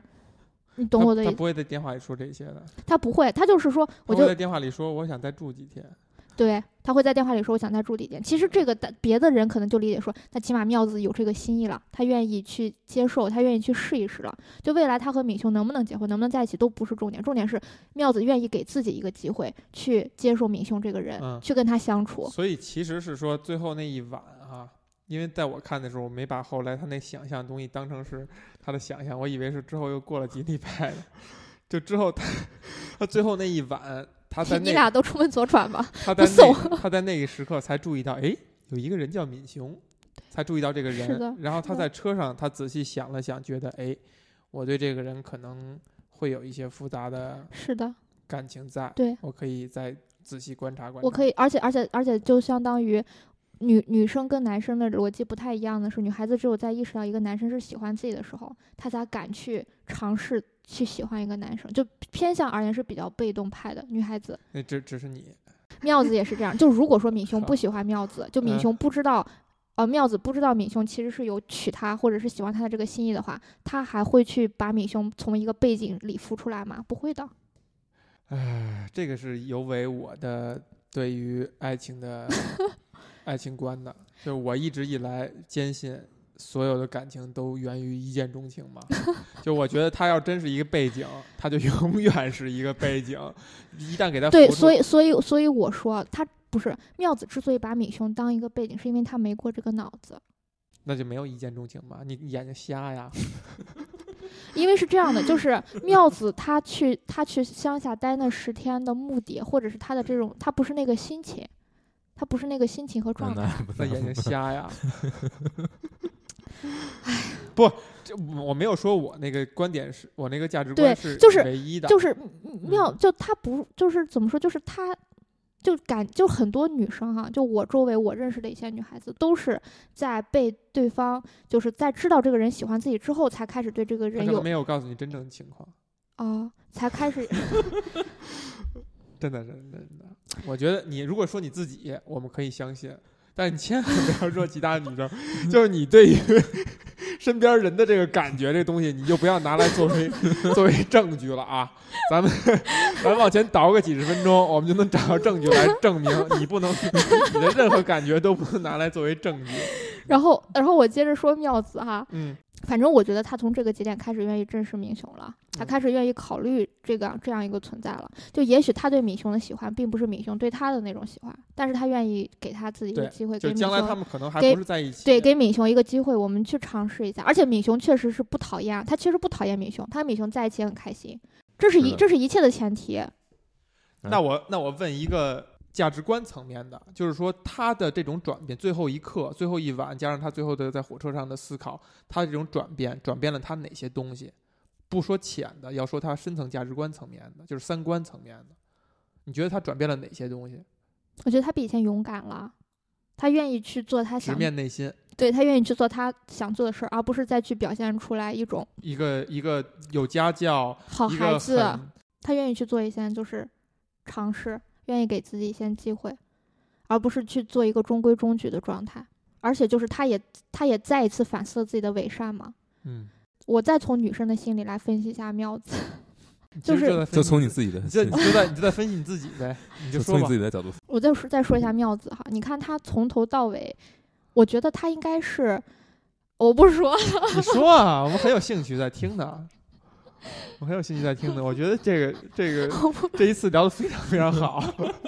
非常深刻，真的非常深刻。就是我觉得妙子她其实，我还是要说站在女生的角度说啊，嗯多数女孩子其实也是这样的，嗯她会理所应当的享受一些男生对她的好，嗯，其实她应该能感受到明雄对她的好，嗯，比如说帮她但他觉得是理理所应当比的。如说接他，嗯帮他拿行李，嗯然后开车。比嗯如他不说话的时候找话题，嗯，然后再比如说呃帮就帮他各种事儿，带他出去各种玩儿，嗯还说什么下还有包括两个人约好冬天你来，我教你滑雪什么的，他嗯就理所应当的享受敏雄对他的好。其实敏雄完全可以不对他好啊，嗯你觉得敏雄他就是一个路人可嘛，不是对嘛，吧？我就对讨厌这样的女生，觉得什么都是理所应当的。 但是我觉得，但这是一种潜意识的，嗯，这是一种就因为女孩习惯。习惯，嗯就是这种习惯。比如说男生有的时候也会觉得对女孩就应该理所应当对她好什么什么的。不不不不，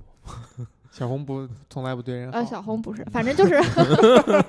我们当做理所应当的了。对，就一就也许吧，就是嗯有，就是一种习，或者是社会、社会，或者哎是这家是社会庭，强加社会力对的是，对男女的一些角色上的一对些行为的一些，但所以它所并不公平，所以待久了，就是一个人他在这种环境或这种要求框框里待久了，就所以你就看啊，妙子其实是一个非常传统的女孩子，嗯哪怕她小时候看起来有一些活泼可爱的地方，那整体来说真的就是一个非常非常传统的。对乖乖你看女你看他小时候的状态和他长大的状态，基本就是你觉得不是同一个人。嗯，是同一个人，他刚才我他的观点是，他只不过是就是那个成人熟不，了我而我已觉得是他很多东西都被磨没了。是是对是被磨没了，嗯但是那些拧巴的东西，那些假装呃好对孩子的其东西，实十岁那时候也表现了要磨他、要拧巴他的那些点点。对，在嗯磨他，在拧巴他，在压抑他，对所以他才长变出成来这现样在了这样。就是你，你不会觉得这两个人物是割裂的，嗯，对。比如说他现在开始呃纹身、玩朋克，可能会有点割裂。那你觉得你是这样的吗？我是什么样的？ 是像妙子这样的吗？你被磨没了吗？哎，我还没有想过这个问题，一会儿回去想想哈。 就是我接着说妙子， 回去想想是几回去想想像话吗？没有机会了。 我接着说没机会就你还算有了。你还有要说妙子啊？啊还没说完呢直面上内心。对，我接着说 啊，妙我子，告诉你啊，咱们现在录了一个半小时，然后咱们只有百分之三十九的电了，呃，他还没有带电源。我还有好多话呢。那你接着说，我们就不插嘴 了。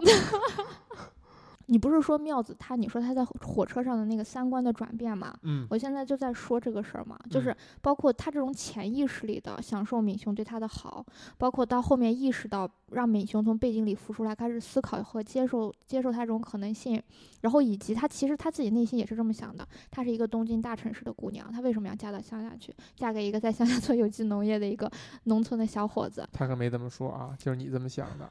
不不是他这么说，是因为你看啊，就是他的父母，就是就劝他当儿媳妇的那那些家人，就嗯用这种方式说，哎他其实就其实也是在把他内心的一种外化，哎他，内心的一种外化，嗯他而且包括他也不是在说自己的这种伪善嘛，在把嗯自己撕开嘛，那嗯其实就是。就是这样的，他要各种权衡，各种嗯思考，嗯他要想到底好不好，到底合不合适，嗯包括自己的，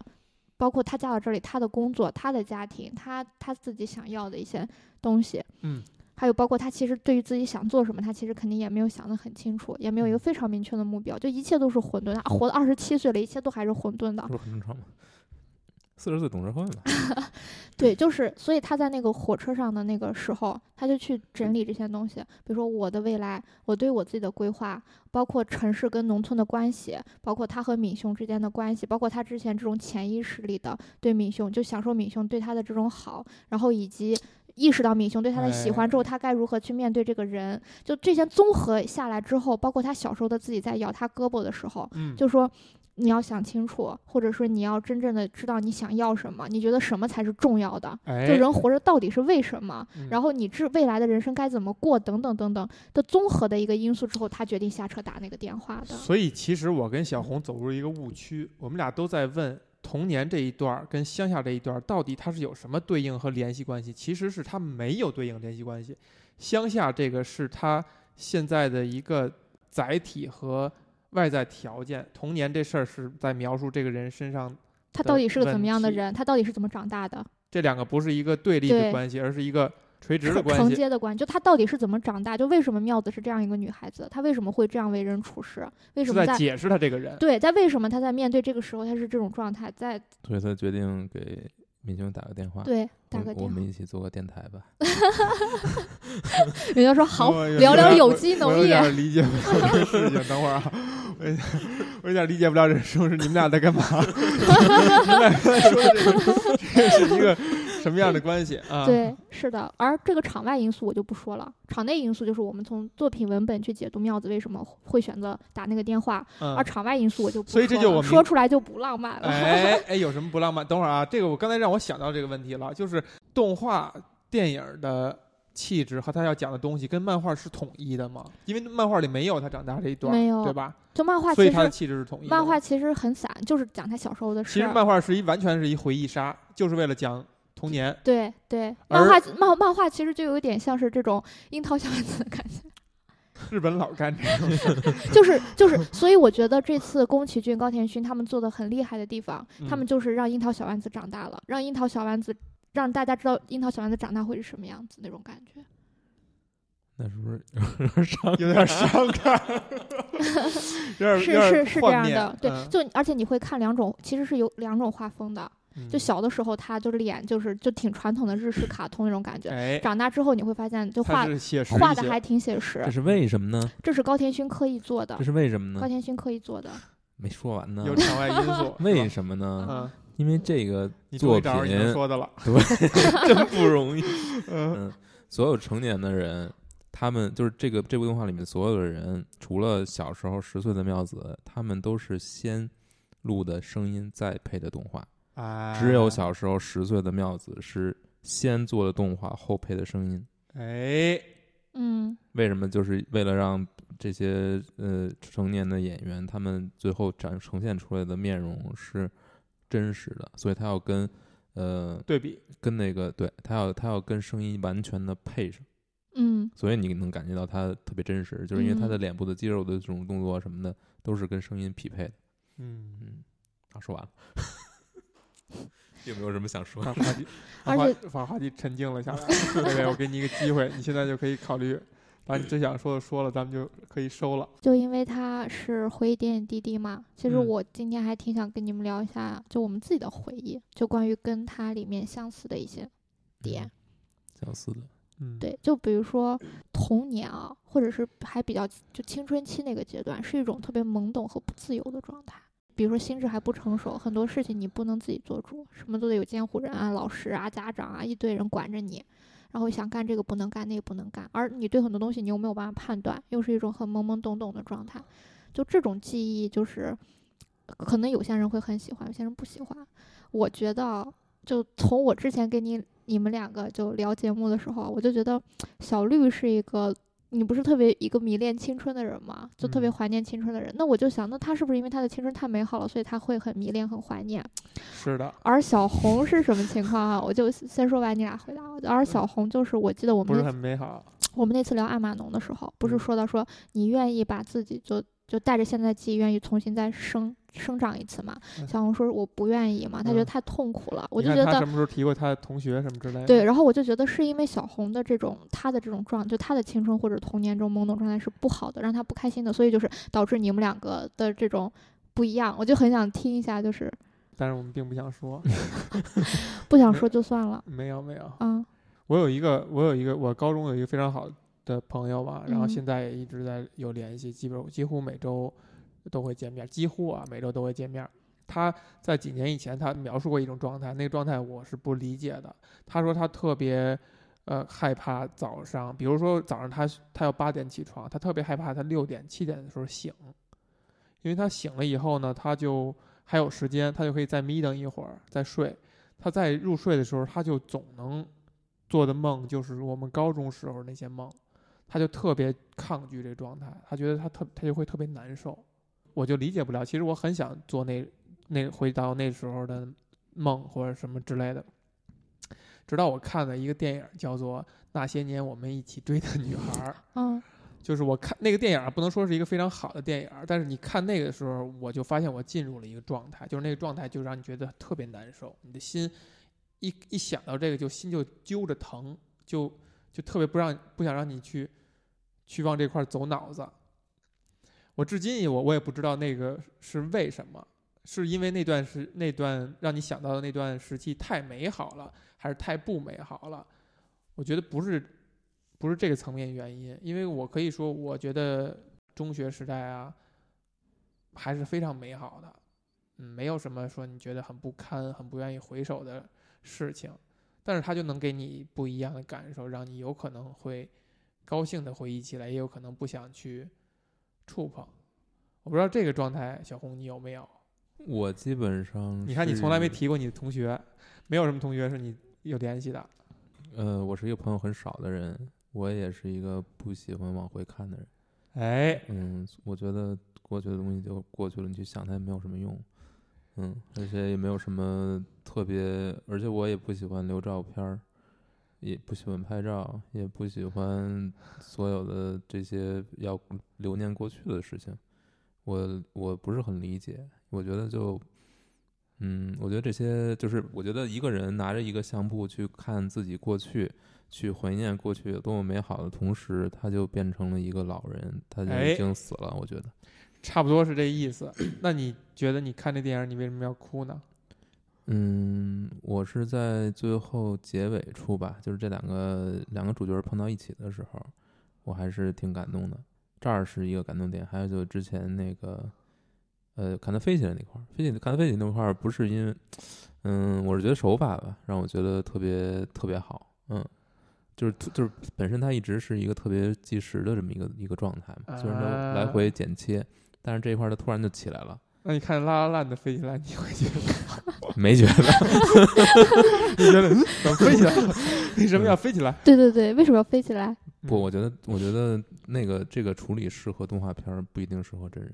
嗯，呃当然，你可以持保留 意见。嗯，真人其实这飞起来这东西不是什么新鲜事儿 啊，电影早就在在几十年代就早就已经这么搞了。算回答你这个问题吗，没说完呢，不不过其实其实而且而且吧，我觉得尤其是一个一个男的哈，上点岁数以后是羞于在别人面前，呃，感性的回忆过去的，为什么呢？就觉得那个是对那个是不体面的。对，这就跟呃，你一定要，如果你跟女孩儿一起出去，你一定要自己去交钱一样，就是就是就是买单一样，差不，多那意思，就是它是一种社会强加你的潜意识的东西，嗯，就是你可能都意识不到，你已经被这个裹挟了，被人去被这个社会要挟了，但是你你就会下意识这么做。或者说我不会跟一个不知道这段时期的人去回忆这个事儿，我可能会跟一共共度这个时期的朋友吃饭也好，喝酒也好，可能会聊一聊但以前的事儿。但我觉得我跟小绿不一样的就是，他可能还会回忆，他会愿意，他起码不抵触这一段。嗯，嗯、但我可能会，就是我我可能对过去的回忆，肯定都是我我能记住的，大多都是负面的东西。是是因为一些经历还是什么具体的原因，呃，嗯还是说不就我你觉就得这个么可理能解这可的？能是跟性格有关，就是嗯你会，嗯、你会特别好面子。呃，就玻璃心嘛，所以就是对于那些你自己做的不好的事情，自自己做的很愚蠢的事情，很幼稚的事情，你会记得特别清楚。啊、对于我来说是这样，嗯，所以我就是我也会记得，对甚至这想起来的时候会还会摇摇头啊什么的，嗯嗯，扇自己一下啊那种感觉。但但我但我会不喜欢这种感觉，嗯，所以我会不愿意去回忆。但这是说明说你还没有蜕变，你还像妙子一样维持着一个小时候的状态，嗯，可以这么有解可以读吗这这可以以可以么可以理这么解说，嗯嗯那你什么时候你上演一部自己的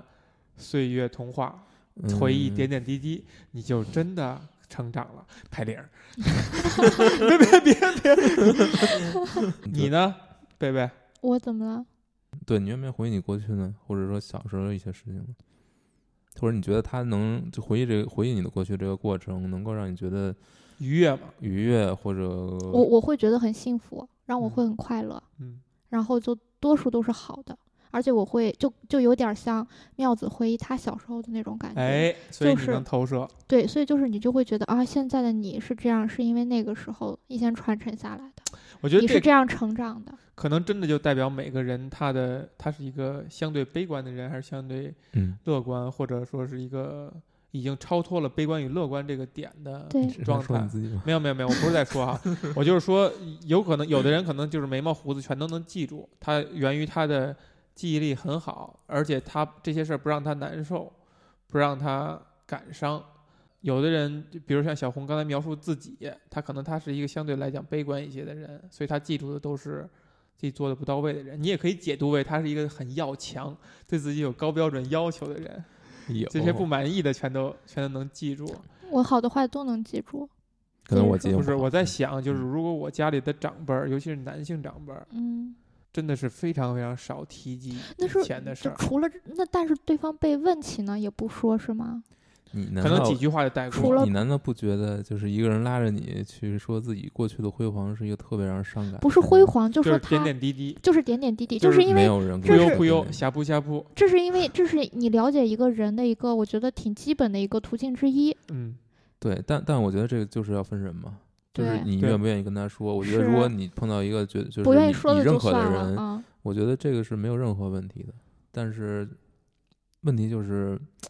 嗯，说这些到哎底要，我干反嘛而呢觉得，我反而觉得可能他愿意回忆的人，是他现实生活当中没有任何问题的，就他没有烦恼的事儿，他没有难处，他没有需要操心的东西，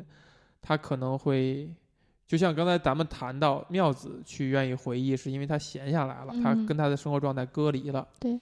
呃，如果一个在一个平常生活状态下的人愿意去谈的话，他是觉得他他现实生活不用他操心，他没有占着他的心力，所以他可能想一想以前的事儿，或者不自觉的想一想。呃，是不是因为他没有，就对，像你说的一样，是这样，就是他没有，没他不可能现实中没有太多让他在意的东西了，那呃可能会帮会才会有精力去想过去的事情，就可能呃，我我我比较我害觉怕我觉得的这是种习惯，或者是每个人了解自己的习惯。就是我你说会的想太，理性了，真的，贝贝，你现在说的这这这这个解释真的太理性了，就太成功学了，你知道吗？所以但我是觉得你很累，但是我会回想我以前，就是因为我觉得你那想是成长，你想提高，那你是说了这个这那是多了解我自己的一种途径啊。了解我自己，我天哪，还能比这个更机场成功学吗？不是，我不是在批评你啊，我是我是我是抱着一种非常非常可怜 的、非常可怜的感觉在说这个事儿。嗯，嗯，就这些东西对你来说，到就是过去的点点滴滴，不管是好的还是坏的，就是你能够把它功利化吗？不就是能因为因为过去呃是这样，我要从过去中学到什么东西，或者说我要改变我过去的自己，不能，所以我要变成什么样儿？对吧？不能，但问题嗯是，这是你了解你的一种，比如说像我那段时间很不合群，老被孤立，嗯你现在也是，嗯，你一脉相承，你也没有化变成爹， 你也是一个妙子，行所不以行？我所以啊你我们两就个妙子，你们不是不你是，所以们所以我我其实很呃，我觉得就是从一开始我提的那个问题，就是我很质疑他最后这个转变，嗯包括我就是他整个影片想要表达的这哎种转变，我是非常质疑的。这个刚才咱们聊到哪儿了呢？就是他没有转变，他只是说停下来去发现想这个一问下，题，想对要去尝试对去发掘一下。试一试他，其实只是，我觉得通过刚才贝贝的解读哈，我觉得可能是妙子是一条直线一直在走，在影片的最后他突然停下来了而已，他并没有呱唧就转了一个角度就走到另一个方向，他只是是突然间这条线不再往前画了，可能只到这一步了。就举个很简单的例子啊，嗯为什么？你看妙子跟敏兄他俩见面的时候，如果说按照大家那种啊，他俩决定在一起的时候，他们就一般情况下，我觉得这种 love story 的最后的这个肯哎定呦就呦，哎呦，我这英文说的我我都措手不及了，我要造反，Love Story 都出 来了 嗯 就是就就，Taylor Swift 都出来了，没没有办法，就跟你俩混久了，就是 就是这种，他们可能会拥抱啊，会表现出一种嗯亲密和兴奋。但是你看他们两个见面，当然可能也考虑到是日本人的哎原日因，本人，他们很鞠躬，然后对还是有一点拘谨和礼貌以及距离的，哎就是因为他们。你想，就算他俩之后，其实我估计还得再磨合一段时间才能确定哎，关我系。不是，这也我觉得甚至他们俩不可能，不对有可能最后不是是走向的，情就发侣现对其实吧并不合适，或者是什么原因。对，是你就看他并没有转变，他只不过让自己停下来去想一想、试一试，嗯感受一下这个嗯人。有，既然给了他这种可能性嗯，啊，关于回忆，我觉得每个人对回忆的要求感觉都不一样。我一直都觉得不愿意回忆以呃前我的，很害怕一个场景，就是当我比如说哈，因为现实生活当中我确实有一个从小一个特别好的玩伴儿，是我的小学同学，然后他是一个差生，就是嗯学习成绩非常差。然后我呢，肯定是班班里边儿的尖子生嘛，所 以我我的我的其他的一些朋友就很不理解为什么我会跟他在一块儿，他们小小孩儿嘛，他们解释就是好像说那个小孩儿他家里有钱，我有从他我从他那儿能能得到什么好处，嗯但肯定不是嘛，那么点儿小孩儿哪有这种这这种观念啊？但我就觉得我跟他在一块儿是那种特别高兴的，我们一块儿玩儿，而且我认为他差生他不是说他笨，他是一个很聪明、很有自己特点的人。但是我是现在去解读那个时候小时候自己，但我那小时候就是真正的被他吸引，就觉得跟他是很好的朋友。然后初中的时候不在一个学校，但是我们每年假期都会有很长一段时间在一块儿，就是他在他白天就来我们家，然后晚上就回家，就这样会坚持好长时间，直到上了高中以后，呃，渐渐的疏远了。我还表示的很热情，比如给他打电话，他的那个感觉就是他可能他上了职高或者什么之类的，他就已经开始要面对社会上的压力，他在想的是说我这学的这个专业将来能不能找工作，然后他可能很客套的说：“你上这个好的高中是不是很忙啊？”等等，然后慢慢就不联系了。当当我上大学以后，有一次我打电话，我很兴奋的说：“我说我现在在你家附近，想去找找找他的时候，他就那种比较冷淡的，或者说相对客套的说说：哎，不如果不好找的话，咱换个时间我再去找你。”然后慢慢的就疏远了。直到现在，我能存着他手，我存着他家里的电话，但我不知道这个电话打过去还是不是在或怎样，但是我一直很想再跟他联系，但我特别害怕的就是，当我真正跟他见到面儿以后，我非常热情，非常的就是感情很浓烈的时候，他是一种就是我们像我们看到的这些我们这个年纪社会上的这些人的那个状态，就是很客套啊，很。哎呀，最近怎么样啊？啊，这你怎么就这种话，我就会很害怕那个就很有场景距离感。就很害怕那个场景。我觉得如果与其那样的机会可能性会比较大的话，那我不如就不去做这件事儿，就让这件事儿成为我一个永远的一个很美好的一个憧憬或者一个回忆。我觉得这样可能是最好的。嗯，然后呃这也就是回忆对于之于我们的一个作用。所以我觉得，就是我我我我可能是我是一个特别特别冷漠的人啊，就是没嗯有没有感情的人，所以我可你俩能咋回事？一个特别冷漠，一个特别刻薄。 是， 就是我觉得这些东西，嗯，就是说特别难听的，就是朋友来来去去，嗯能够能够长时间的跟你做朋友的人，那肯定是，就是你能从他身上看到一些新的东西的，就 是他能够让你持续觉得这个人有意思，否则的话，为什么要做这朋友个？这个这个就是是一个。不是，曾经是一个我很理性的一派观点，嗯但我反而有的时候会觉得，你从感性角度是是我会我会从挥发的我从感性角度，我觉得这样做这样想是不对的，嗯但我觉得这是一个事实。嗯，我那我现在反而不同意这个，不太不太那个，就是希望能从其他角度去理解一下，因为我确实也存在一个朋一些朋友是我是我其实在他身上找不到什么太多的新鲜感，但是我就是觉得有一个长久的惯性在，就是甚至我们见面儿一块儿去哪儿的时候，完全不说话，低头吃饭，我都觉得没问题，都觉得哎没有什么很怪的，不一定非要找什么要说的。这就是一个你用我用刚才那个理理论的观点无法去描述的事情了。当然，我也很我在理性角度是很相信那那一套观不点，的。嗯我觉得我觉得这是人不一样。如果是我的话，我就不会去这么做了，因为我觉得我我不如自己待着，我不如跟自己相处，我会觉更有得意小思，。我觉得小红，我我分析一下你俩哈，嗯就是小红不是说自己朋友很少嘛？嗯，我觉得小绿相当朋友比较多一点，嗯就相当于你们两个跟人相处的模式，小红的模式更哦，小绿的模式更多，而你的模式哎更少。如果你接触更多的人，跟一些人建立更多更复杂的关系的时候，你就会接受更多的相处模式了。嗯，我觉得是这样的。我我觉得我是对的我刚开始也是，我我也不能接受我跟一个朋友无话可说，不能接受在他身上没有乐趣。但是不，后面我觉得不不光是无话可说没有乐趣的，不是不是这么简单，嗯而是说能不能一起做一些事情。我我也就会接触一些不能一起做事的你人。们俩你们俩都想做什么事儿啊？不是不无论是什么事儿，嗯，就不是什么说一定要做成什么什么，都不是啊哪这怕样。哪怕看个电影儿就行，都对行。对，对当然，，看就电是影儿总还得总总能看到一块儿去，我我觉得这个不还能是他在那儿，不能他在那非儿非黑翻即手白机。的，这个不是非黑即白嗯的。嗯，对，就是就是有就是各种各样微妙的一些东西，我觉得都对，没有错，就嗯按照自己的。补充一个场外信息啊，啊之前没有说的，就是嗯这个、这个片儿的烂番茄是百分之百，